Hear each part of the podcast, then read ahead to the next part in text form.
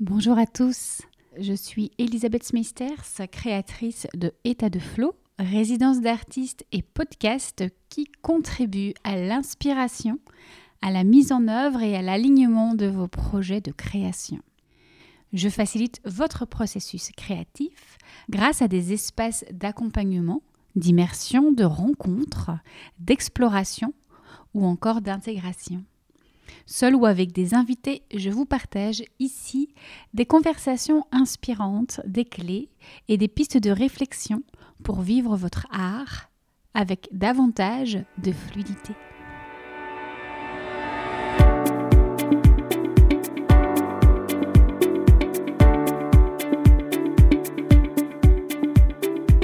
Au printemps dernier, j'ai convié quelques artistes issus de différents horizons autour d'une table ronde digitale.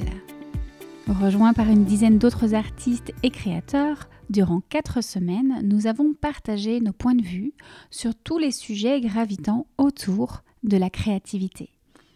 Aujourd'hui, je vous propose une collection d'épisodes hors série pour revenir sur nos échanges passionnants, riches et profonds et vous en faire profiter.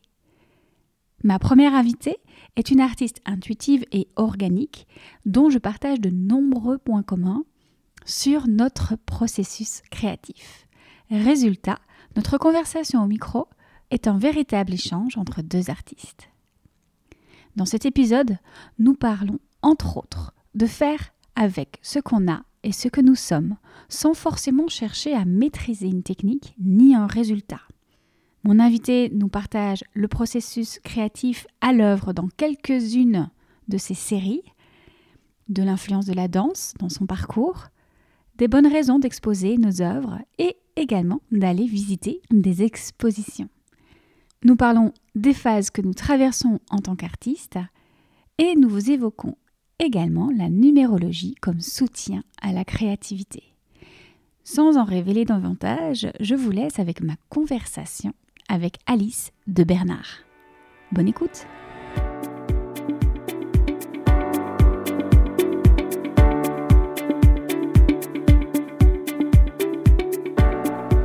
Bonjour Alice Bonjour Elisabeth On se retrouve au terrain de tennis.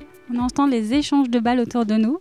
On va échanger ensemble longuement, j'en suis sûre. Pourquoi on se retrouve ici? Parce que tu exposes ici à Bordeaux. Bienvenue.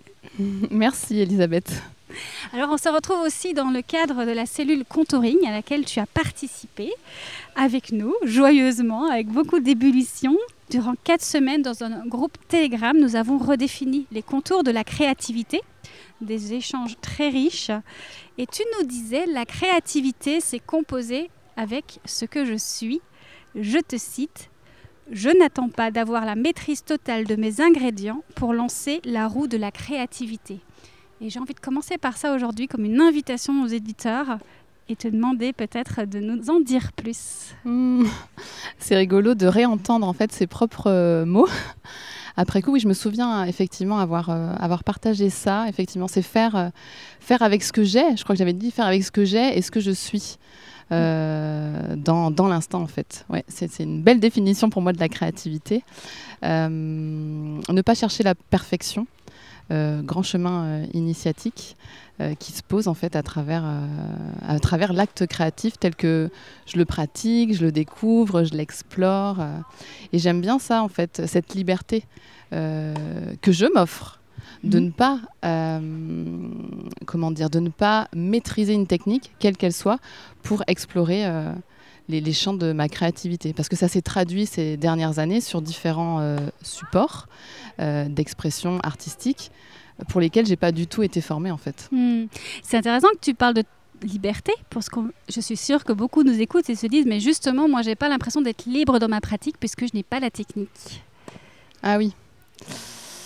Oui, après, c'est sûr que parfois une technique peut euh, dire, augmenter le champ des possibles et t'autoriser, mais ça en fait, j'ai envie de faire le parallèle avec les diplômes.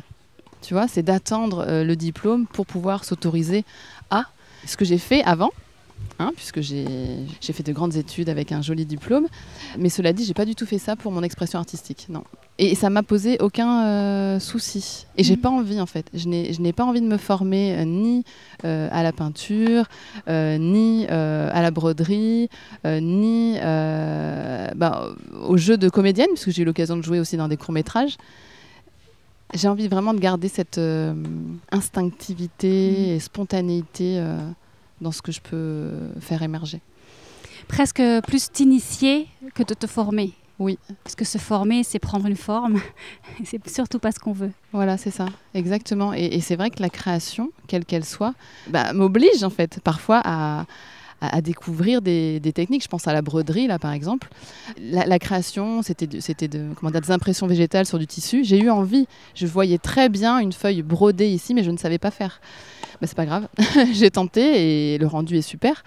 Euh, en fait, c'est la création qui appelle, qui demande. C'est pas, tiens, j'ai décidé de me former euh, dans telle technique pour ensuite pouvoir produire. Moi, je- quand je crée, je n'ai pas du tout l'intention de produire quoi que ce soit, ni Mm. de vendre quoi que ce soit, en fait. hein. Hmm. Tu t'exprimes. Oui. Hmm. Tu exprimes quelque chose qui demande à être, à, à se matérialiser. euh. C'est ça. Je, je traduis un, oui, un élan. Il y a un élan. Je pense à un moment où euh, il y a eu comme un, cumul d'informations sensorielles, euh, différentes sources d'inspiration. Euh, il y a aussi une matière en fait qui se présente et qui qui m'appelle en fait à, à matérialiser, ouais, Hmm. Donner forme. Il y a cette idée de, de- de jouer. Moi, j'aime beaucoup, en tout cas, rappeler euh, ça à mes clients ou à la- aux personnes que j'accompagne. C'est toujours dire, mais on peut jouer, en fait. Tu parlais de s'autoriser. C'est plus que c'est plus que la liberté. C'est vraiment se- s'autoriser. Oui, je peux. Je, je- je peux faire ce que je veux. euh, je peux agencer les choses comme je les veux. euh, tout est possible à partir du moment où j'y vais. C'est ça. Et je joue et- avec les matières et je vois ce que ça donne. Et peut-être que ça donnera rien. Voilà. C'est exactement ça. C'est vrai que j'ai eu différents retours bah, depuis que, que j'expose. Et ça fait partie des, questions, en fait. Je pense à une personne en particulier qui me demandait Mais comment, euh, comment tu fais? Parce qu'elle dit Moi, j'ai pas envie de gâcher. euh, si c'est loupé, euh, qu'est-ce que je fais de ces stocks? Mais en fait, à aucun moment, je me suis posé la question. À aucun moment. Et est-ce que là, on est déjà dans la limitation de ah là là, faut pas, faut pas se tromper, faut pas faire de rature, enfin tu vois, des, des réminiscences de ce qu'on nous a imposé aussi à l'école. Mais, euh, mais là, tout est permis quand, euh, je pense, tu pars de l'endroit où il n'y a pas d'attente de réussir ou de vendre ou euh, autre injonction. euh. Tu dis d'ailleurs que ta, ta créativité, on le lit sur ton Instagram, elle est organique. On peut même parler de viscérale. Complètement. Oui, c'est organique dans la mesure où ça part toujours de mon corps. Tu vois, ce matin, j'ai partagé, c'est étonnant, j'ai repartagé une création que, que j'ai faite là, qui s'appelle Herbaeas corpus. Alors c'est aussi la saison, hein, on baigne dans les végétaux, euh, c'est l'abondance là des feuilles. Mais euh, a posteriori, quand je l'ai posté, je dis pourquoi j'ai eu euh, l'élan de, de poster ça aujourd'hui?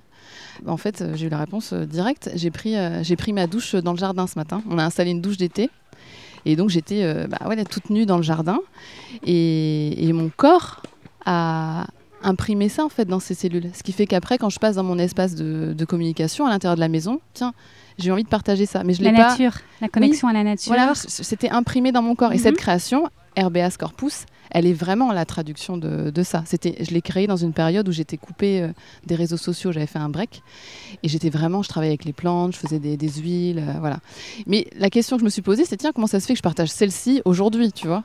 Bah, c'est pour ça en fait, c'est que mon corps a été en plein air, là, dans les éléments, au milieu des végétaux, dans le jardin ce matin, et ben naturellement, voilà, la communication en a été la, la prolongation. Hmm. Tu parles de prolongation. Je me souviens que dans la cellule Contourine, tu nous as longuement parlé de un de tes processus créatifs, en tout cas, qui était euh, de te mettre en mouvement. Et comme si euh, justement le, geste venait prolonger le geste euh, pictural ou la, peinture qui vient se poser sur un papier, par exemple, et serait la prolongation de ton mouvement, de ton corps. Mm. Est-ce que tu peux nous parler de ça? Oui, oui, ça c'était sur une série en fait euh, particulière, mais qui est reliée à celle dont je te parle là. C'est une, une série de créations à l'argile sur des, des- des draps de coton euh, recyclés. Et en fait, ça, c'était une réponse à une séance photographique que j'ai faite avec un, un artiste photographe, un projet qui s'appelait la calligraphie corporelle. Et euh, cette série de photos m'a beaucoup inspirée. Et j'ai vu, moi, euh, dans ces nus euh, en noir et blanc, beaucoup de, sigles, de formes. Et donc le photographe m'a invité à aller plus loin dans la réponse artistique que je pouvais donner à sa, propre série de photos. Et naturellement, en fait, je suis repassée par euh, le corps nu et le mouvement pour laisser émerger en fait les formes euh, qui avaient à faire émerger de mon corps sur le, sur le tissu. Et donc, euh, il y a tout un rituel en fait euh, au préalable, avant de donner forme à quoi que ce soit, d'utilisation de la matière, là en l'occurrence c'était de l'argile, avec des mouvements sur le corps. Et une fois seulement que j'ai senti que tout ça était suffisamment fluide, la matière avec moi, le geste, l'espace, eh bien j'ai prolongé les mouvements sur, les, sur les tissus. C'était la première fois que tu expérimentais ça? Oui. Est-ce que c'est conscient ou est-ce que ça s'est passé C'était un choix pour toi? Été une réflexion est-ce que tu pourrais le refaire? Je pense que je pourrais le refaire. Après, j'ai peut-être répondu un peu vite sur c'était la première fois parce que justement, cette, cette œuvre RBS Corpus dont je te parle, il y a déjà ce- cette utilisation de l'argile sur du tissu. Donc là, on est en. Je sais plus, bref, c'était quelques mois avant. Mais j'étais moins passée par euh, le mouvement du corps. Là, c'était plus après un aplat de végétaux, tu vois. Euh, vraiment, ouais, utiliser le mouvement. euh, Après, il y, a- il y a toute comment dire, l'influence que j'ai par la danse. Parce que moi, je, je danse beaucoup. Exactement. Et ça, quand je retrace mon parcours, finalement, ça a toujours été ma pratique artistique depuis que je suis enfant. Mm. C'est là le, le fil conducteur. Donc, c'est pas euh, étonnant que ma créativité euh, passe souvent par, euh, par le mouvement. Par le mouvement, la Ouais. danse. Presque en t'entendant, en t'écoutant, c'est une véritable expérience que tu vis, cette création. C'est plus que tu parlais de il n'y a pas de résultat. Non, c'est l'expérience qui compte. Ouais, complètement. Il y a, je parlais de rituels tout à l'heure. Parce qu'il y a pas mal de créations qui sont sorties en fait de rituels. C'est-à-dire qu'au départ, moi, je me pose pas pour produire une œuvre, pas du tout.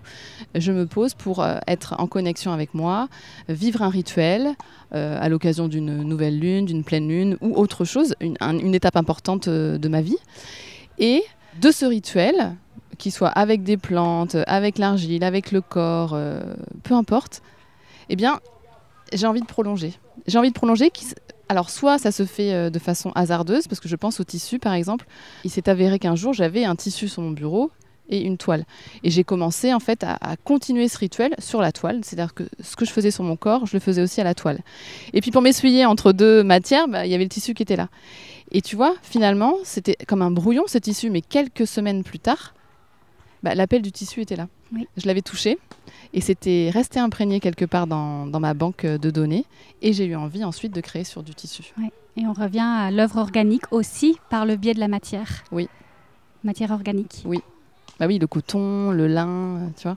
Tu travailles avec les végétaux aussi, l'impression un peu végétale, euh, Oui. l'herboristerie. Oui, voilà. Donc ça, c'est venu euh, de toute une, une période où je me retirais des écrans et aussi j'accueillais ce que la nature euh, nous présente. Donc euh, j'ai fait des, des macérats huileux avec les, roses du jardin euh, et j'étais très, oui, attirée par le monde végétal, sans avoir aucune idée à l'avance que ça allait s'infiltrer ben, sur la partie picturale, même si quand j'ai commencé l'aquarelle en 2018, je peignais beaucoup de végétaux, Oui. en fait. Mais là, non, ça a pris un autre chemin. C'est passé par les, par les, les macérats huileux, ouais, les huiles euh, végétales que j'ai fabriquées, et ensuite, ben, envie d'en garder l'empreinte euh, sur le tissu. C'est intéressant parce qu'on commençait cet euh, échange avec composer avec ce que je suis et avec ce que j'ai. Il n'y a rien de mieux que ça, que cet exemple. Ouais, c'est ça. Qu'est-ce que j'ai dans les placards? Qu'est-ce que j'ai dans le frigo peut-être? Qu'est-ce que j'ai autour de moi sur mon bureau, mon- Oui. dans mon atelier? Qu'est-ce que la nature m'offre aujourd'hui? En Ouais. fonction des saisons, ça doit être Ouais. très différent. très- Moi, je sais qu'en ce moment, j'aime beaucoup récupérer euh, certaines fleurs. Bah, forcément, je vais récupérer ce que la, la nature va m'offrir aujourd'hui. Je ne sais pas ce que je vais trouver sur mon chemin. Ici, on est à Bordeaux. euh, quand on est dans une autre ville, ailleurs, euh, quand je suis chez mes parents en pleine campagne, je vais récolter autre chose. Et donc, j'ai une matière différente pour débuter une autre œuvre et je ne sais pas à l'avance. Oui, exactement. Oui, j'ai vu que tu trouvais aussi des trèfles à quatre feuilles. Oui, je me suis beaucoup amusée à ça il y a quelque temps euh, avec euh, une amie coach euh, qui nous avait fait un petit atelier de recherche de trèfle à quatre feuilles. Et il y avait une belle symbolique sur finalement la chance qu'on pourrait provoquer dans notre vie et est-ce qu'on a la chance ou pas de trouver des, trèfles ou est-ce qu'on la crée, est-ce qu'on les trouve et comment est-ce qu'on pourrait favoriser les trouvailles. Donc voilà, c'est parti de là. Et de là, j'ai créé des œuvres avec les trèfles que je trouvais, puisqu'il y avait chaque fois une énergie assez forte au moment où, voilà, le 1er novembre 2021, euh, voilà, le 1-11 euh, qui arrivait, ou des moments où une profusion, une comme une prospérité. Et donc j'avais envie de les garder et j'ai commencé comme ça. Donc maintenant, comme je travaille avec les élixirs floraux, eh ben, j'aime bien les récupérer, les fleurs archétypale alors euh, pour chaque élixir au fur et à mesure de mes aventures et de mes balades sans pression et de, créer quelque chose avec euh, aussi pour que comme euh, des gardiens en fait hmm. ils viennent poser leur énergie donc aussi le végétal la nature hmm. oui, oui on a ça en commun et le végétal et le, fait de trouver des trèfles à quatre feuilles. Tu en as aussi Ah oui, oui, j'en trouve euh, assez régulièrement. Et d'ailleurs, euh, j'ai, à l'occasion de, la première expo que j'ai faite sur le bassin d'Arcachon, j'avais euh, exposé en fait une page de mon carnet de croquis. Oui. Parce que c'était intéressant dans la présentation de l'exposition de présenter cette page en fait en particulier, alors que quand j'ai fait cette page-là, à aucun moment j'ai cru qu'un jour elle serait exposée. Et hasard, euh, dans mon carnet, je, colle aussi des choses que je trouve. Et j'avais trouvé euh, une série de trèfles à quatre feuilles. Ce qui fait que quand j'ai exposé euh, ce petit croquis à l'aquarelle, bah, il y avait collé derrière un trèfle à quatre feuilles. la personne a acheté le, le croquis, qui n'était pas destiné forcément initialement à être, à être vendu un jour. Mais ben voilà, il a rencontré son, sa nouvelle propriétaire, on va dire finalement, c'est aussi de se laisser surprendre. On dit composer avec ce qu'on est et ce qu'on a c'est bah, être surpris euh, de la manière dont tout ça va être agencé, euh, à qui ça va être destiné, comment, on ne sait pas. Voilà. Le jeu. Toujours dans ton processus de création, tu parles d'état de dilatation. Un peu comme le col de l'utérus, tu dis, euh, voilà, c'est vraiment une dilatation pour laisser passer le bébé. La création, c'est sûr que procréation et création, c'est très, très similaire en niveau de l'énergie. Est-ce que tu peux peut-être nous parler de, sans donner forcément tous les détails, mais est-ce que j'ai bien résumé? Est-ce que tu voulais ajouter des, hmm. des petits commentaires? Oui, oui, oui. Euh, c'est vrai que j'ai employé ces mots-là et bah, ils sont très justes. Hein. Je me souviens, je pense que j'ai dû aborder ça au moment où on parlait de l'espace, peut-être. Euh, l'espace de création dans nos, dans nos lieux de vie. Et euh, j'ai remarqué que moi j'ai besoin de beaucoup d'espace, pas forcément physique, mais énergétique et vibratoire. Donc même si euh, quand j'ai mon espace dans la maison, mon atelier, et que Olivier par exemple est dans un autre espace, je ressens bien sûr euh, sa présence dans la maison et j'ai remarqué qu'il y a quelque chose qui va être moins dilaté, voilà, moins étendu. Et que quand je suis seule au monde, euh, dans la maison ou ailleurs, il y a quelque chose qui se dilate encore plus grand et qui se permet en fait encore plus. On parle de la matière, on parle des champs de conscience, des champs de créativité? Oui, aussi, euh, j'aime bien euh, créer euh, dans la nudité, ce que j'avais partagé. Bon, ça dépend des saisons, tu vas me dire. Mais bah voilà, après, j'ai besoin de, pouvoir voyager dans l'espace, de, toucher une matière ou une autre. et donc ça, bon, forcément, c'est un peu plus facile quand je suis seule. Mm. Voilà. Peut-être une plus grande qualité à être présente, à l'instant présent, à ton corps, à tes ressentis, parce que aucun élément parasitaire Exactement, tu as tout compris, c'est ça. Ça me fait, euh, comment dire, une disponibilité entière aux sensations euh, et aux informations que mon corps reçoit. S'il y a des présences, même des petits, des petits sons, très peu, euh, ben, voilà, c'est des, capteurs qui, qui, reçoivent ça et qui ne sont pas disponibles pour, pour la création. Hmm. Parce que ta création, principalement, elle va passer par le corps, une reconnexion au corps. Tu le disais tout à l'heure, euh, la fluidité, le geste euh, qui se retrouve aussi dans tes œuvres, mais vraiment cette reconnexion au corps, c'est primordial. Oui. Oui, oui, ben, je pense que c'est ça le, chemin pour passer de, l'intuition, l'inspiration, mhm. à la forme, à l'œuvre. Il faut passer par le corps, en fait, pour lui donner forme. Alors après, euh, y a aussi des créations qui se font, par exemple, sous format digital. Euh, bon, ça, c'est pas du tout mon truc. Parce que justement, euh, pour moi, j'ai besoin de la matière corporelle, organique. Euh, toucher. De toucher, ouais. De, sentir, même parfois de goûter, pourquoi pas. Hmm. Tu vois Donc, oui, j'ai besoin de ça. Et le corps, voilà. Et d'ailleurs, j'en profite pour dire à quel point je suis tellement heureuse qu'on fasse cet épisode en présentiel, parce qu'on aurait pu le faire en distanciel, mais justement, les corps n'en auraient pas profité et il y a quelque chose qui, reste dans la création du podcast, même si c'est auditif, il y a quelque chose qui se passe dans la matière, qui passe entre nous. Oui, c'est vrai. D'ailleurs, on l'a bien vu euh, tout à l'heure quand on était en off et que tu, tu retrouvais cette idée et hop, il y a une vague dans ton corps qui, qui venait vers moi pour euh, partager cette idée. C'est vrai que c'est, euh, pour moi, c'est hyper précieux. Mm. Le présentiel, c'est, ça nous a tellement manqué, mais, mais pour moi, c'est, oui, c'est très très important. Et parlons de présentiel, parlons d'exposition. Ça nous fait le pont idéal. On va revenir un instant à la précédente exposition que tu avais fait justement. Tu me parlais euh, de danse, tu parlais de ces photographies qui, t'ont inspiré un alphabet. Oui. Euh, j'aime beaucoup parler d'avoir un langage personnel et que je pense sincèrement que nos œuvres sont un langage personnel, une manière de nous exprimer. Est-ce que c'est ça? Est-ce que qu'est-ce que parle-nous un petit peu de cet alphabet et peut-être de cette collaboration plus en détail. Alors oui, comme je l'ai évoqué, c'est une opportunité d'exposer qui s'est présentée à, moi suite à cette expérience de euh, calligraphie corporelle que j'ai vécue avec ce photographe. Euh, François Doury, d'ailleurs, je vais le, citer. Donc, de, cette série de photos, j'ai été très inspirée et pour lui faire un retour en fait sur ce que je voyais moi à travers, euh, à travers ces photos.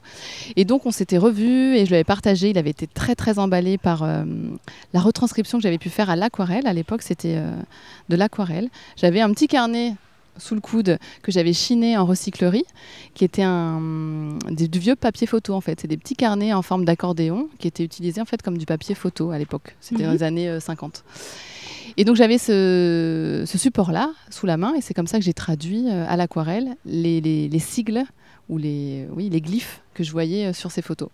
Et en lui présentant ça, il a été vraiment bah, très enthousiaste et, et honoré aussi de, la réponse créative que je donnais à sa propre création. Et m'a invité à aller euh, plus loin. Et on avait imaginé un jour peut-être, oui, d'exposer ensemble, euh, mais bon, c'était assez, euh, assez lointain. Et, finalement, je crois que 15 jours, 15 jours plus tard, peut-être, il me contacte bah, pour me parler d'une opportunité qui tombe du ciel et qui se propose donc sur le bassin d'Arcachon pour, pour exposer. Et donc, bah, j'ai j'ai répondu oui. J'ai eu un petit peu de. J'ai flippé, hein, disons-le, clairement. Mais j'avais pas le temps de réfléchir en fait. J'ai pas eu le temps de réfléchir. Et, et, le corps a, pensé à ta place enfin, oui. A répondu à ta place. ah oui, complètement. complètement. Mais, euh, suite à, cette, euh, à cet entretien qu'on avait eu tous les deux, avant même de savoir qu'il y avait une date qui allait se poser, genre deux semaines après, euh, j'avais commencé l'exploration. L'exploration avec l'argile sur les tissus. moi, c'était important d'utiliser le tissu par rapport à la continuité de la peau.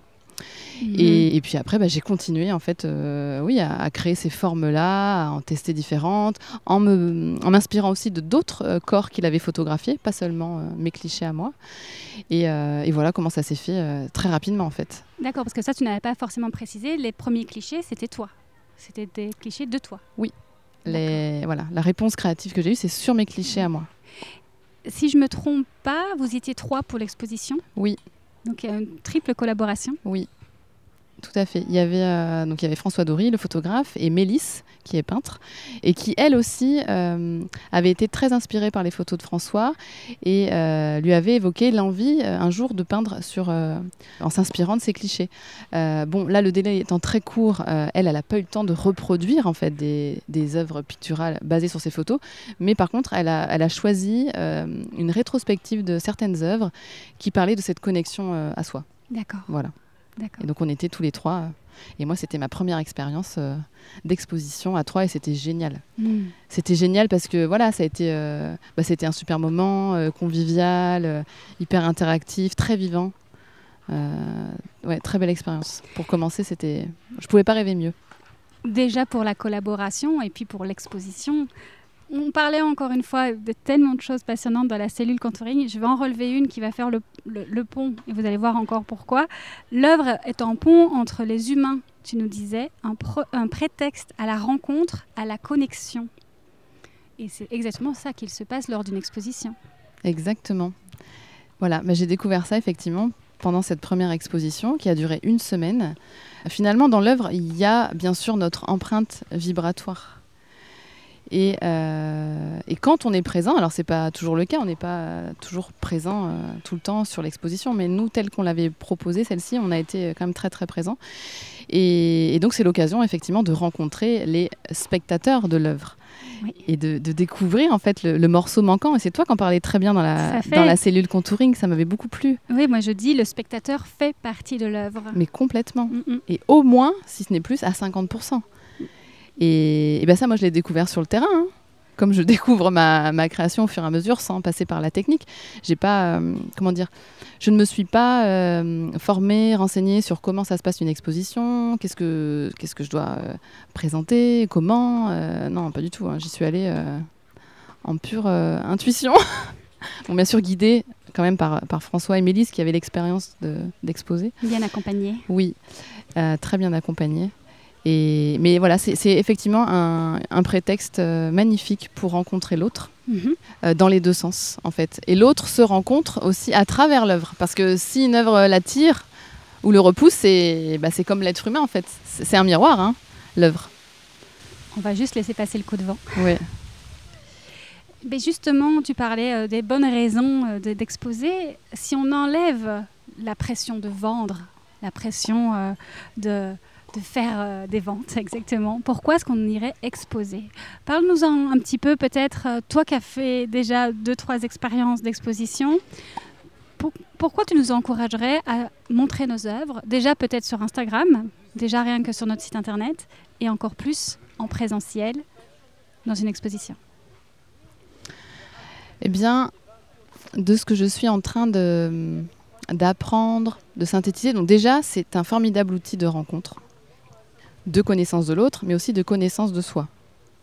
Puisqu'il y a des, des, personnes, en fait, qui vont euh, te renvoyer aussi la valeur d'un trait ou d'une ou d'une synergie oui, que toi tu as choisi, que moi en tout cas j'ai choisi de mettre en place pour créer. Et, parfois c'est tellement euh, inné ou euh, intuitif que tu mesures pas en fait l'importance que ça peut avoir pour quelqu'un d'autre, l'impact que ça peut avoir vibratoirement en fait sur la personne.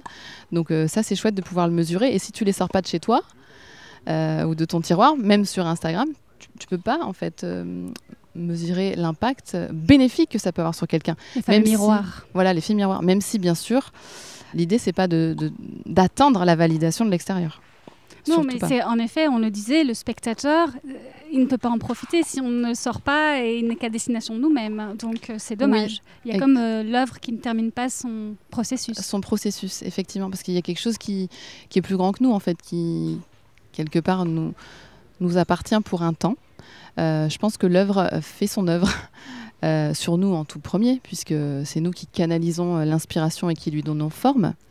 mais comme un enfant, Hein, elle, va, te transformer, il va te transformer en premier, mais euh, tu ne le fais pas pour le garder pour toi. Hein. Il est créé pour euh, continuer sa vie dans, le monde. Et je pense que voilà, l'œuvre, c'est pareil. Je, le découvre, je l'expérimente et ça se confirme à chaque fois. Elle fait un morceau de vie euh, avec moi.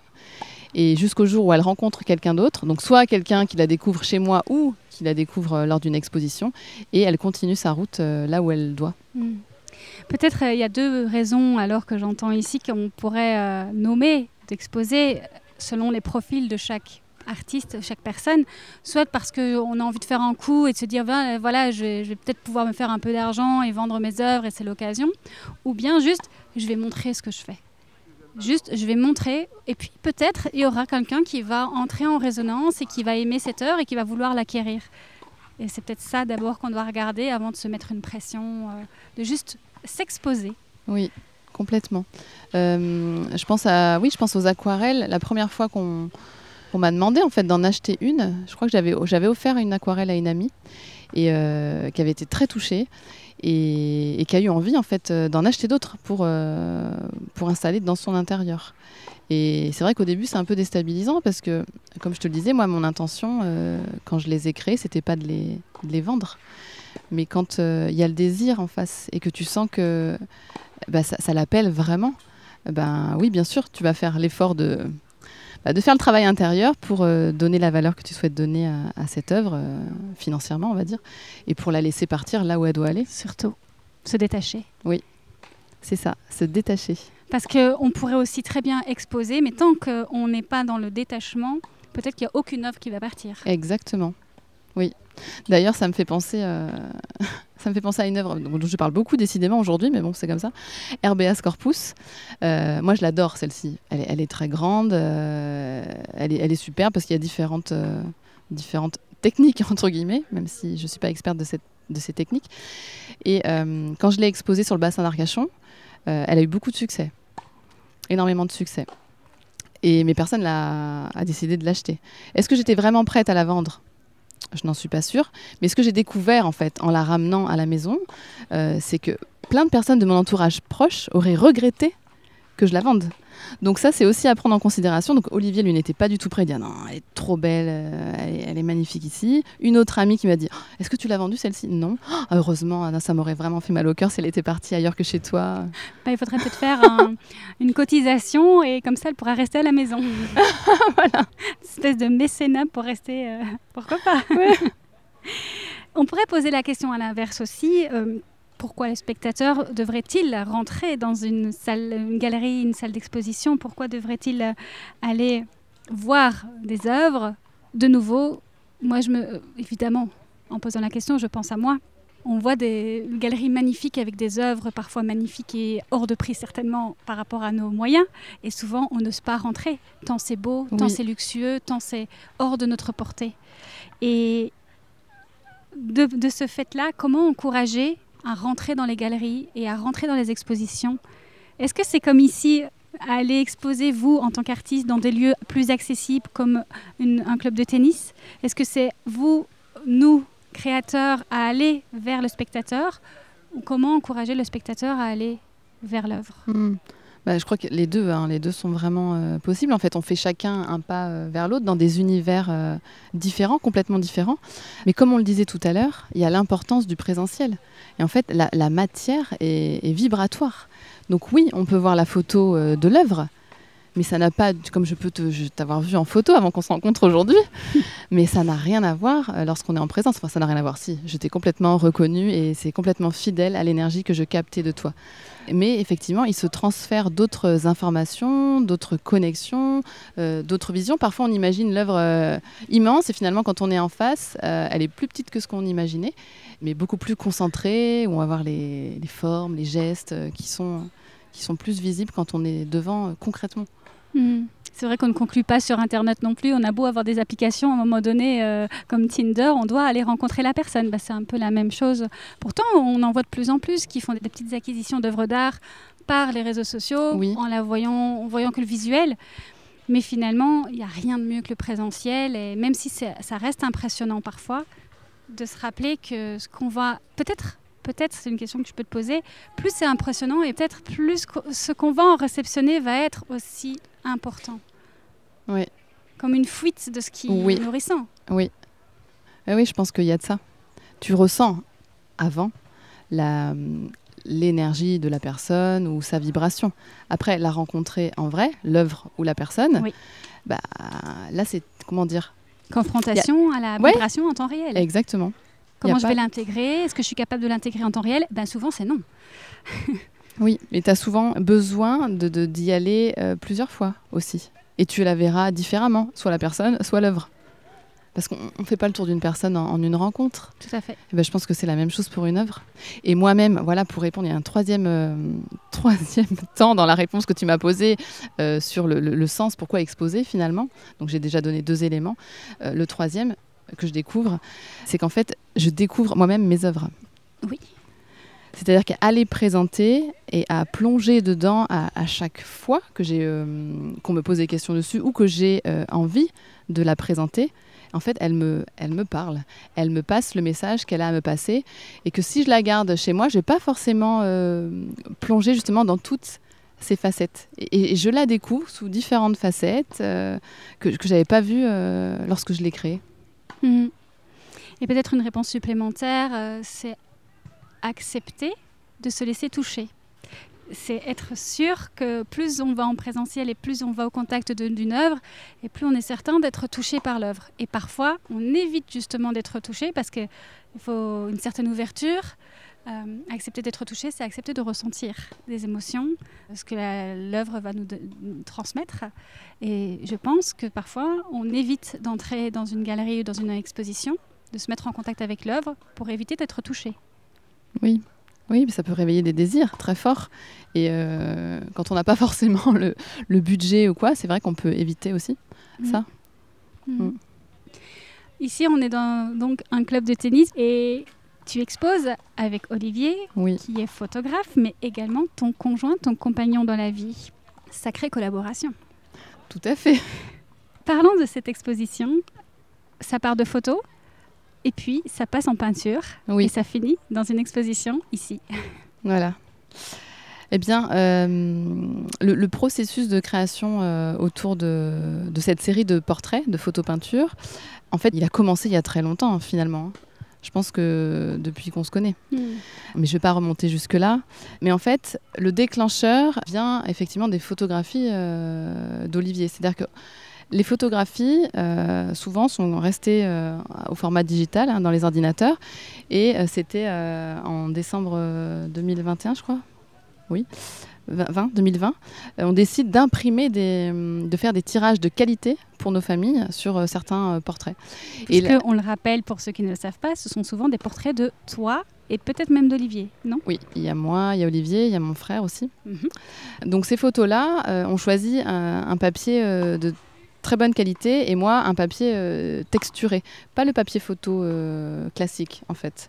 Parce que pour moi et pour nous, pour Olivier aussi, c'est très important le, toucher, il a, a un sens du toucher très développé. Et donc euh, le choix de la matière, rien que pour les impressions euh, bah déjà je pense enclenche quelque chose qui est complètement inconscient pour nous à ce moment-là. Et euh, sur tous ces tirages, quand j'ai vu moi tous ces tirages à la maison, euh, sur la table, euh, bah, ça, ça a cheminé. Ça a cheminé et à un moment donné, bah, voilà, faire avec ce qu'on a et ce qu'on est, eh bien, mes pinceaux ont commencé à, À s'activer. à s'activer sur les, les photos d'Olivier. J'ai fait, ah, j'ai fait Ou une la carnage. eh bien non. La carnage, Non. révélation. Complètement. Et, et voilà, et donc deux matières qui se rencontrent, eh bien, ça donne, euh, ça donne ces œuvres qu'aujourd'hui on, on expose euh, ensemble.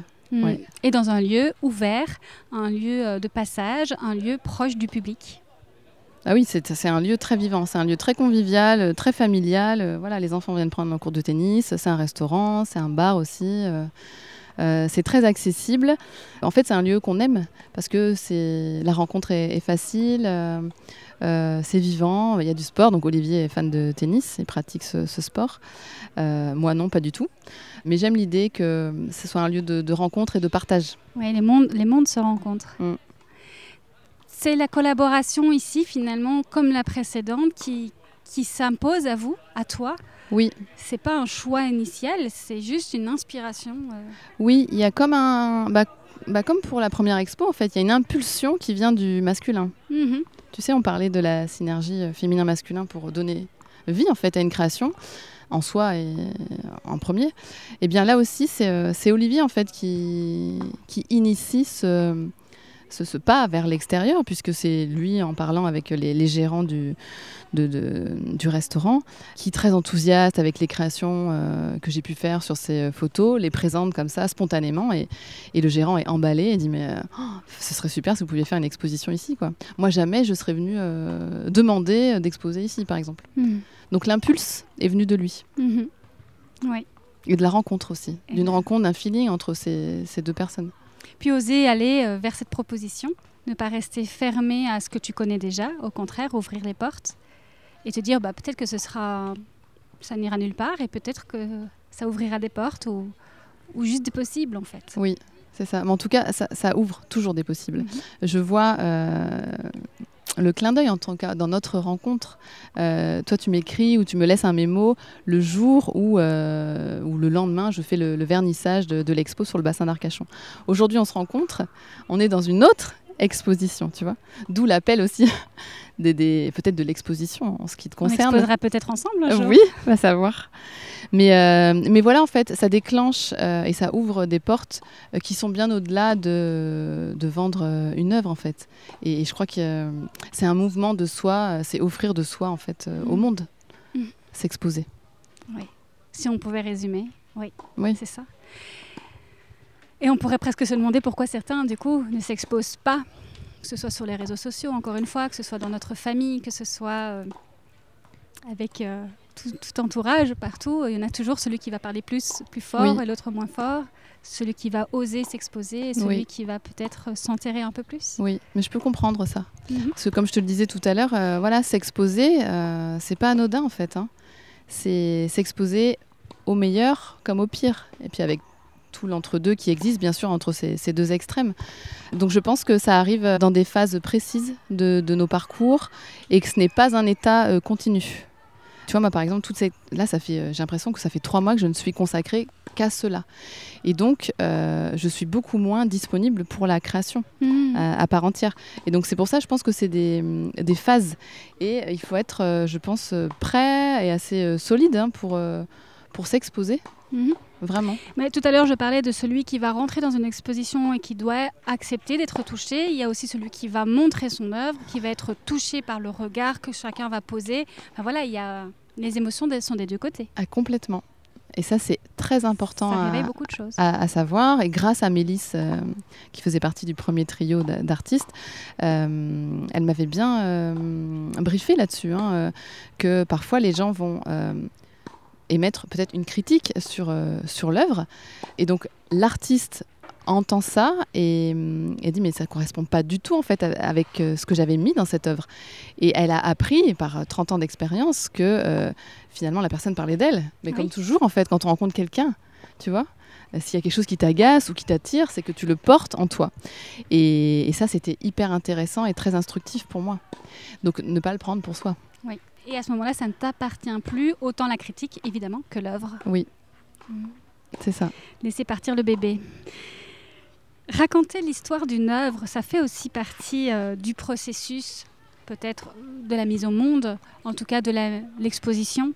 Raconter le processus créatif, raconter l'histoire de comment c'est venu, ça aussi, ça connecte au spectateur mm. et ça prolonge finalement l'œuvre au-delà de ce côté un peu égocentrique où l'artiste, il est seul, on disait, on aime avoir notre espace parfois de création, seul, euh, avec beaucoup d'espace. Et puis, ben, à un moment donné, il y a besoin peut-être de raconter ce qui s'est passé pour passer le, flambeau, peut-être? Oui. Oui, oui, c'est intéressant ce que tu dis parce que justement, moi, ça, j'ai euh, dû traverser ça dans la mesure où, comme tu l'as très bien souligné, la majorité des œuvres sont faites à partir de mon visage. Donc il y a eu tous ces questionnements là sur l'égocentrisme, euh, pour qui tu te prends, euh, enfin tu vois. Euh, mais en fait, mon intimité, mon visage, mais aussi ce que je dis à travers ces œuvres, euh, parle de quelque chose qu'on est certainement très nombreux à avoir traversé. L'intimité qui devient universelle. Exactement. Et, ces, ces portraits-là, ils ont été créés euh, pendant la période euh, des deux ans de, de, Covid, confinement. Et donc tu le verras, parce que tu n'as pas encore découvert l'exposition. mais en fait, elles crient toutes beaucoup la liberté, en fait certaines, on sent le feu, même parfois d'une certaine colère, ou un appel à, à défendre son territoire son corps, mais aussi son espace de liberté. Hmm. Donc ça, je pense que je ne suis pas la seule à l'avoir vécu. C'est passé à travers moi dans cette forme-là, mais au-delà de, mon image, qui même parfois on me reconnaît pas. Hein. Enfin, Bien sûr. C'est d'ailleurs euh, grâce à ça que moi j'ai pu exposer. C'est que j'ai eu plusieurs retours d'amis qui m'ont dit mais non, mais j'avais même pas vu. Je ne vois plus toi. C'est une autre figure, une figure plus universelle qui parle aussi à la personne qui, qui la porte en elle. Hmm. Ça donne encore une raison euh, à ceux qui réfléchissent. Est-ce que je vais me détacher aussi de l'image que j'ai, de cette intimité que je porte dans mon œuvre, qui est déposée dans mon œuvre? Est-ce que je la garde et vraiment je, me, je, m'attache à ce que moi j'ai mis dans l'œuvre ou je laisse l'autre s'approprier de par la connexion universelle en fait? C'est le chemin à, traverser. Oui, c'est ça. Transformer. Oui. Peut-être il y a des étapes, je suis en train de penser, euh, quand j'ai commencé euh, les aquarelles en 2018, avant de vendre euh, un original, j'avais lancé une série de reproductions. Et donc, tu vois, en 2018, j'ai commencé à vendre des reproductions. Et, mais j'étais pas du tout prête à vendre les originaux. Mhm. Et d'ailleurs, il y a une, euh, une, connaissance là qui, qui m'a réservé l'une d'entre elles, parce que je l'ai exposée sur un marché de créateurs, et j'ai pensé à elle, elle me dit, oh là là, mais, oh, mais comment ça se fait que je ne te l'ai pas réservé réservée avant? Mais j'y mets tout simplement parce que j'étais pas du tout prête à, la laisser partir. Hmm. Donc il y a peut-être ces étapes-là qui permettent d'y aller progressivement aussi. Hmm. En tout cas, moi, ça a été mon chemin pour l'aquarelle. Hmm.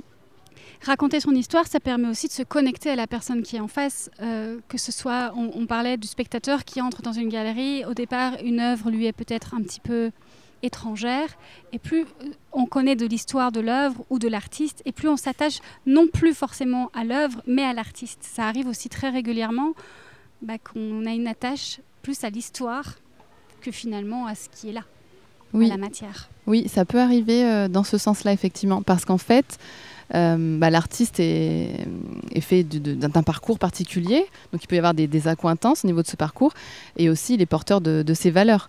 Et sa création, transpire ces valeurs. Donc ça, effectivement, ça peut créer vraiment une, forme de, lien très fort qui donne envie euh, d'acquérir l'œuvre.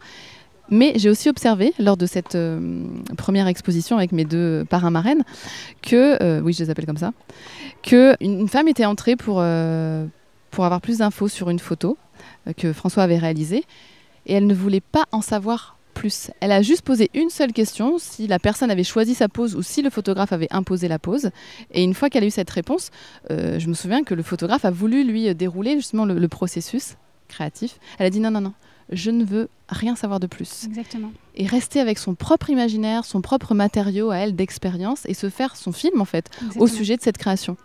C'est pour ça que souvent il y a un tout petit extrait, ou tout petit message à côté d'une œuvre de quelques lignes, pas plus. Après, si on veut, les, artistes sont à côté, mais il y a comme une jauge à avoir entre les deux. Oui. Mhm. Oui, oui, il y a ça, cette, espèce d'espace, de, d'intimité aussi de, l'autre à respecter. Peut-être qu'il a juste envie de rester lui avec ce qu'il ressent Tout à fait. et pas être influencé par. Mais oui, il y, a des exemples comme ça. Euh, on va pas dérouler peut-être tout ça, mais oui, oui, il y a des exemples de chansons aussi. Tu sais, on, oui, tout à fait. On se fait nos films, j'adore et tout, et puis après on te dit vraiment les dessous de trucs. Tu dis, ah non, je pourrais plus jamais l'écouter pareil. J'aurais voulu rester avec la version que j'avais. Oui, oui, oui. Sur ton Instagram, j'avais envie de t'interroger sur cette phrase que tu mets muse et artiste. Alors, tu es la muse de qui? Est-ce que tu es la muse de tes clients? Oui, beaucoup. Alors, dans la période où je faisais euh, bah, essentiellement des, accompagnements, où une grande partie de ma mission, ou en tout cas de ce qu'on me renvoyait, c'était euh, de les inspirer les inspirer à oser, les inspirer à se libérer. Donc pour moi, la muse, c'est celle qui inspire. Euh, bien sûr, je suis la muse aussi d'Olivier euh, sur beaucoup de, de, créations photos. Euh, et j'aimais bien, en fait, pour moi, c'est un peu les facettes féminin-masculin. Tu vois, et les muses ont longtemps été juste cantonnées au statut de muse, alors qu'elles étaient aussi des très grandes artistes que ce soit les muses de Picasso, les muses de Salvador Dali, alors qu'elles étaient aussi euh, artistes. Et donc moi, de mettre muse et artiste, c'est vraiment de relier le féminin et le masculin. Et il n'y a pas juste la partie visible de, bah, de ce que crée l'artiste, il y a aussi euh, l'inspiration euh, ou, la, personne qui, qui l'inspire. Oui, qui fait pleinement partie du processus. Oui. J'ai envie de revenir un instant sur ton parcours, simplement parce que, comme tu l'as très bien précisé, tu as commencé à peindre en 2018. On est en 2022, quatre ans après. Tu exposes. On pourrait se dire que ça va très vite. Et en réalité, il y a certainement un long moment de gestation ou de une transformation à un moment donné, une émanation de l'artiste justement, de la muse qui devient artiste. Oui. Comment ça se passe? Oui, effectivement. Donc je, je, marque à 2018, mais finalement, le marqueur fort, euh, je dirais, c'est 2017 si on, ne parle pas de toutes mes années de danse qui m'ont exposé sur différents spectacles, euh, toute ma, vie en fait. Mais 2017, euh, je participe à un projet collaboratif d'écriture avec la Plume Sauvage Édition. donc là, c'est un livre qui réunit 50 autrices sur le thème de rencontre avec ma femme sauvage, 50 voix de femmes pour inspirer l'âme. Et donc ce livre prend forme et est publié euh, et distribué à partir de 2017. Et là, pour moi, il se passe quelque chose. Je prends euh, conscience, j'intègre cette euh, dimension de l'artiste en moi. Ça commence là. Ça commence par la publication de ce livre en 2017. Hmm. Vraiment. Écrire, c'est déjà un art de toute façon. C'est déjà une création. Oui. À ce moment-là, tu ne te considérais pas encore artiste? Non. Non, non, pas du tout. Pas du tout. Non, non, jamais j'aurais osé qualifier cette, facette de moi qui pourtant a toujours été très présente. donc 2017, ça, bascule, je pense, vraiment à ce niveau-là. Et puis 2018, bah, gros déclencheur Venise, qui me, qui me réveille aussi l'envie de peindre avec l'aquarelle. 2019, je suis amenée à jouer euh, dans un court métrage alors que j'ai jamais été euh, comédienne. Et je découvre que ça se passe merveilleusement euh, bien, naturellement, instinctivement, sans avoir appris la technique. Voilà, et puis 2020, bah, d'autres créations, d'autres collaborations m'amènent à, toucher aussi différentes matières. Et puis, et puis la photo, le mélange de la photo avec ce photographe, avec Olivier. voilà. Donc chaque année, il y a comme une facette qui se révèle. Oui, et est-ce que ce qui changerait entre le moment où tu te dis artiste et où tu ne te le dis pas encore, c'est peut-être que là, maintenant, tu pars de toi, tu pars de ton centre et tu te dis ce qui vient, ce qui pousse, ce qui est toi. Tu t'exprimes. Oui. Alors qu'avant, tu exprimais peut-être des notions plus universelles. Alors, je pense à, à toutes ces années de, transmission et d'accompagnement. Euh, moi, j'ai toujours transmis, accompagné à partir de ce que je suis. Jamais je n'ai eu la posture euh, de thérapeute ou de coach. Je me suis jamais sentie ni thérapeute ni coach et je partais euh, toujours de, mon expérience intime. Donc il y a quand même ce, fil conducteur. Je crois que, la bascule, elle se fait vraiment quand l'œuvre devient objet que le livre est sorti de, mm. bah, des, tables d'impression et qu'on l'a eu entre les mains en fait. Et qu'on l'a exposé et présenté au monde. La mise au monde. Ouais. Vraiment. On revient au fait que l'accompagnement, ça, reste immatériel. On parlait du digital dans lequel tu ne te retrouves pas forcément. Tu as eu besoin d'avoir ces photos imprimées pour vraiment avoir l'inspiration une fois que c'était déjà dans la matière, alors qu'elles existaient déjà dans le digital. Oui, oui, oui, mais il a fallu que je les touche en fait. Il, mm. fallait, comme tu l'as très bien souligné, que moi ça passe par mon corps. Mm-hmm. Ouais. J'ai envie qu'on ait sur un dernier chapitre ensemble, la numérologie qui fait aussi partie intégrante de ton parcours personnel, d'accompagnement aussi, mais aussi artistique, créatif. D'abord, dis-nous un petit peu comment la numérologie arrive. Est-ce que c'était avant déjà? La numérologie, je me suis formée en 2016-2017, donc ça arrive à peu près en même temps. Hein. Mm-hmm puisque le projet d'écriture, il a, il, a, il a été en 2016. 2016, on a écrit et 2017, le livre a été publié. Et comment la numérologie alors vient d'abord soutenir ta créativité et puis viendrait soutenir la créativité de chacun peut-être? Ok. Donc en ce qui me concerne, euh, ben, je découvre euh, grâce à la numérologie euh, ben, qu'il y a des données dans mon thème, dans mes cartes de naissance, euh, qui sont vraiment reliées à la, création, en fait, à l'expression artistique. Donc, euh, c'est des cartes que j'ai dans mon jeu et que je ressens intuitivement, mais en fait, ça vient. La numérologie, elle te permet de confirmer, en fait, des choses que tu ressens déjà. Mais là, c'est inscrit dans tes données. Donc, euh, ça donne confiance, ça donne un socle aussi pour, pour aller plus loin dans ce que, dans ce que je, je pressentais. Donc, donc il y a eu ça. Et, comment ça peut accompagner les autres? Bah, C'est de regarder, effectivement, de regarder les données, euh, de regarder aussi. Euh, donc, il y a les données de naissance qui nous permettent de voir où est ta nature, quels sont tes talents, quels sont tes dons, euh, quels sont tes défis, tout ça. Mais il y a aussi, ce que j'aime beaucoup utiliser avec, dans les consultations, c'est la période dans laquelle on se trouve. Et il y a des périodes qui sont plus propices que d'autres. Mmh. En l'occurrence, moi, cette année, je suis en année 3. Donc, c'est l'année idéale pour l'expression artistique. C'est. Ben, j'avais envie de t'interroger sur le chiffre 3, justement, comme tu l'as dit. Euh, je ne connais vraiment pas grand-chose à la numérologie, à peine les basiques de quelques chiffres, mais du coup, j'ai envie de de, quand même interroger le chiffre 3 parce que j'ai pu aller voir, dans, et on a pu le vérifier ensemble tout à l'heure d'ailleurs, tu me l'as confirmé que le chiffre 3 vient également dans mon thème. Et donc ce serait encore autre chose qui nous relie, le 3. Oui. Donc parlons un peu du 3 si tu veux bien. Mais oui. Donc le 3, bah, c'est le troisième de, hum, des chiffres. 1, 2, 3. Le 1 représentant l'archétype du père, donc dans les grandes lignes. Je ne vais pas vous faire une initiation à la numérologie maintenant, mais le 2 lui représente l'archétype de la mère. Et le 3, il vient après, l'archétype de l'enfant. L'enfant créateur dans toute sa spontanéité. Et moi, j'aime bien aborder la numérologie. Et ça, c'est vrai que hum, c'est la façon dont je l'ai intégrée aussi, euh, qui n'était peut-être pas aussi appuyée dans ma transmission, la façon dont j'ai été formée. Mais moi, j'aime bien observer graphiquement euh, la forme, comment il se présente. Et quand tu regardes le 3, donc c'est toute cette rondeur, on dirait presque un ressort, un 3. Et on voit qu'il a trois niveaux de, connexion et de, c'est des points de communication. C'est pour ça que c'est un très grand euh, communicant, le 3. Il y a le haut du 3, qui est une, connexion, on va dire, au niveau de la, communication euh, cérébrale. Il y a le centre du, du, 3 qui peut être connecté au cœur, donc l'expression des sentiments. Et puis le, troisième point qui est en bas du 3 et qui est l'expression viscérale en fait de ce qu'on a dans le ventre. Hmm.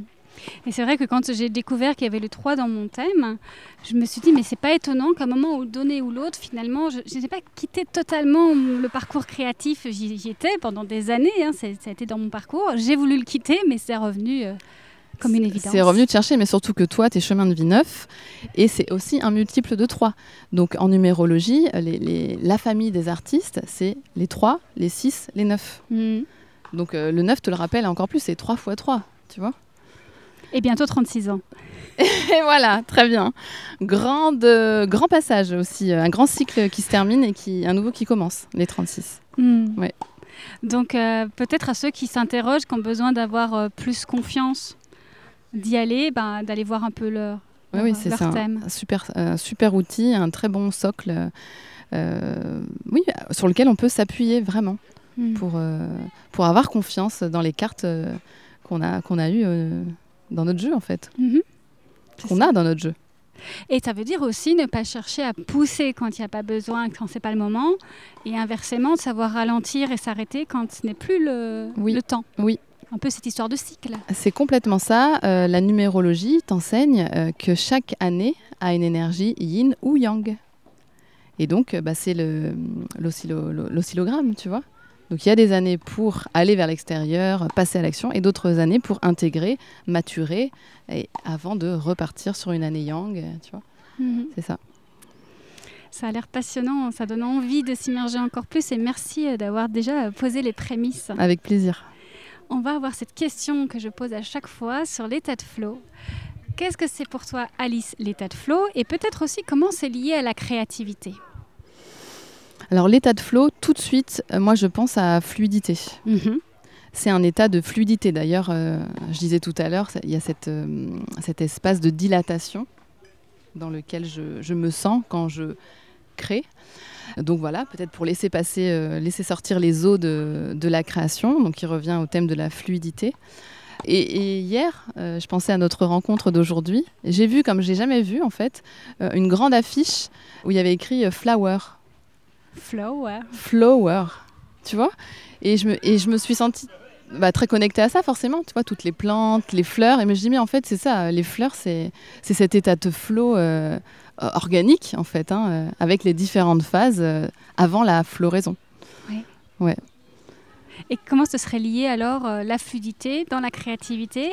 Qu'est-ce qui viendrait t'aider peut-être à mettre plus de flow dans ta créativité Bien, moi, je te, l'ai évoqué déjà, donc le, le mouvement et aussi de partir de l'élan, en fait. Ne rien forcer, même si j'ai conscience que c'est important de euh, prévoir en fait des espaces libres pour être disponible, pour exprimer euh, sa créativité. Maintenant, l'espace peut être disponible en temps et en, en espace physique, mais si l'élan n'est pas là, moi, je ne me force pas. Hmm. Voilà. Oui, parce qu'il y a certains artistes dont parfois on peut entendre un discours de certains qui ont besoin de se mettre à leur table un peu tous les jours. Oui. Et, qui n'attendent pas d'avoir l'inspiration pour y aller. Par contre, peut-être qu'à ce moment-là, leur élan, il est plus fort. Il vient de quelque chose de plus oui, en fait, ça ne crée pas du tout les mêmes euh, formes d'œuvres. J'ai fait ça aussi. Et, euh, et, ça a été très, euh, très enrichissant puisque c'est là que j'ai commencé à développer les, les, aquarelles. Et donc, je m'étais lancée dans un défi personnel de, de créer à l'aquarelle tous les jours, pendant 100 jours. Ouh. Oui, bon, j'ai pas fait 100 jours. Mais euh, bref, en tout cas. Parce que tu avais certainement appris ce que tu devais faire ou bah, expérimenter. Voilà, euh, certainement. Mais je pense qu'effectivement, une pratique quotidienne, quelle qu'elle soit, euh, bah, permet oui, d'installer bah, une fluidité dans le geste, une connaissance des couleurs ou des matières, bien sûr. mais voilà, pour rester dans le flow, moi, je ne me force pas. Peut-être que ce que tu as remarqué, que, qui sort vraiment de, de plus intense, c'est quand voilà, c'est comme un cri du cœur, on parlait d'instinct, voilà, de... Ouais. complètement. Hmm. Merci beaucoup, Alice. Merci à toi, Elisabeth. Et du coup, où les auditeurs peuvent retrouver l'artiste et la muse que tu es? Et bien sûr, Instagram, Alice de Bernard. Euh, mon site internet aussi, alicedebernard.com. J'ai une page Facebook également qui s'appelle Femme DS in Love. Mais j'ai aussi une page perso, Alice de Bernard. Euh, voilà, On se connecte. Il y, a, différents espaces. Il y a aussi l'espace qu'on a en commun avec euh, Olivier qui s'appelle Adon Diffusion où on va aussi communiquer sur euh, ce qu'on fait euh, ensemble. Hmm. Ben, merci beaucoup et je te souhaite encore de longues collaborations. Et je voudrais te laisser un petit espace ici pour, euh, si tu veux encore poser un mot pour les auditeurs, peut-être un, mot de conclusion ou quelque chose que tu n'aurais pas dit. Hmm, moi, j'ai envie de parler du feu. Je crois qu'on l'a évoqué rapidement tout à l'heure. la, création, pour moi, vient d'un feu. Et ce feu, il a différentes formes ou euh, déclencheurs. Euh, moi, j'ai remarqué dans ma création que ça peut être le feu de la colère. Mhm. Voilà, et c'est bien parce que ça réhabilite aussi euh, cette émotion qui peut être vraiment un moteur pour moi, pour me mettre justement dans l'élan de, créer. Et ce feu-là, bah, c'est bien sûr relié au feu créateur, le feu de la sexualité, le feu du cœur aussi, d'être vraiment dans la profondeur de, ce qu'on porte dans notre cœur, et le feu de l'esprit. Et peut-être terminer par le feu de joie. Oui. C'est exactement ça. C'est ça. Merci beaucoup à toi et à très bientôt alors. Merci Elisabeth. Merci d'avoir écouté cet épisode jusqu'au bout. N'hésitez pas à le partager autour de vous sur les réseaux sociaux ou à ceux qui ont besoin de l'écouter. Si vous êtes artiste ou créateur de projet et souhaitez allier art et conscience et retrouver la fluidité, la légèreté et le flow dans les différentes phases de votre processus créatif, rendez-vous sur www.étatdeflow.com pour œuvrer ensemble à votre réharmonie créative. Je vous dis à très vite pour un nouvel épisode.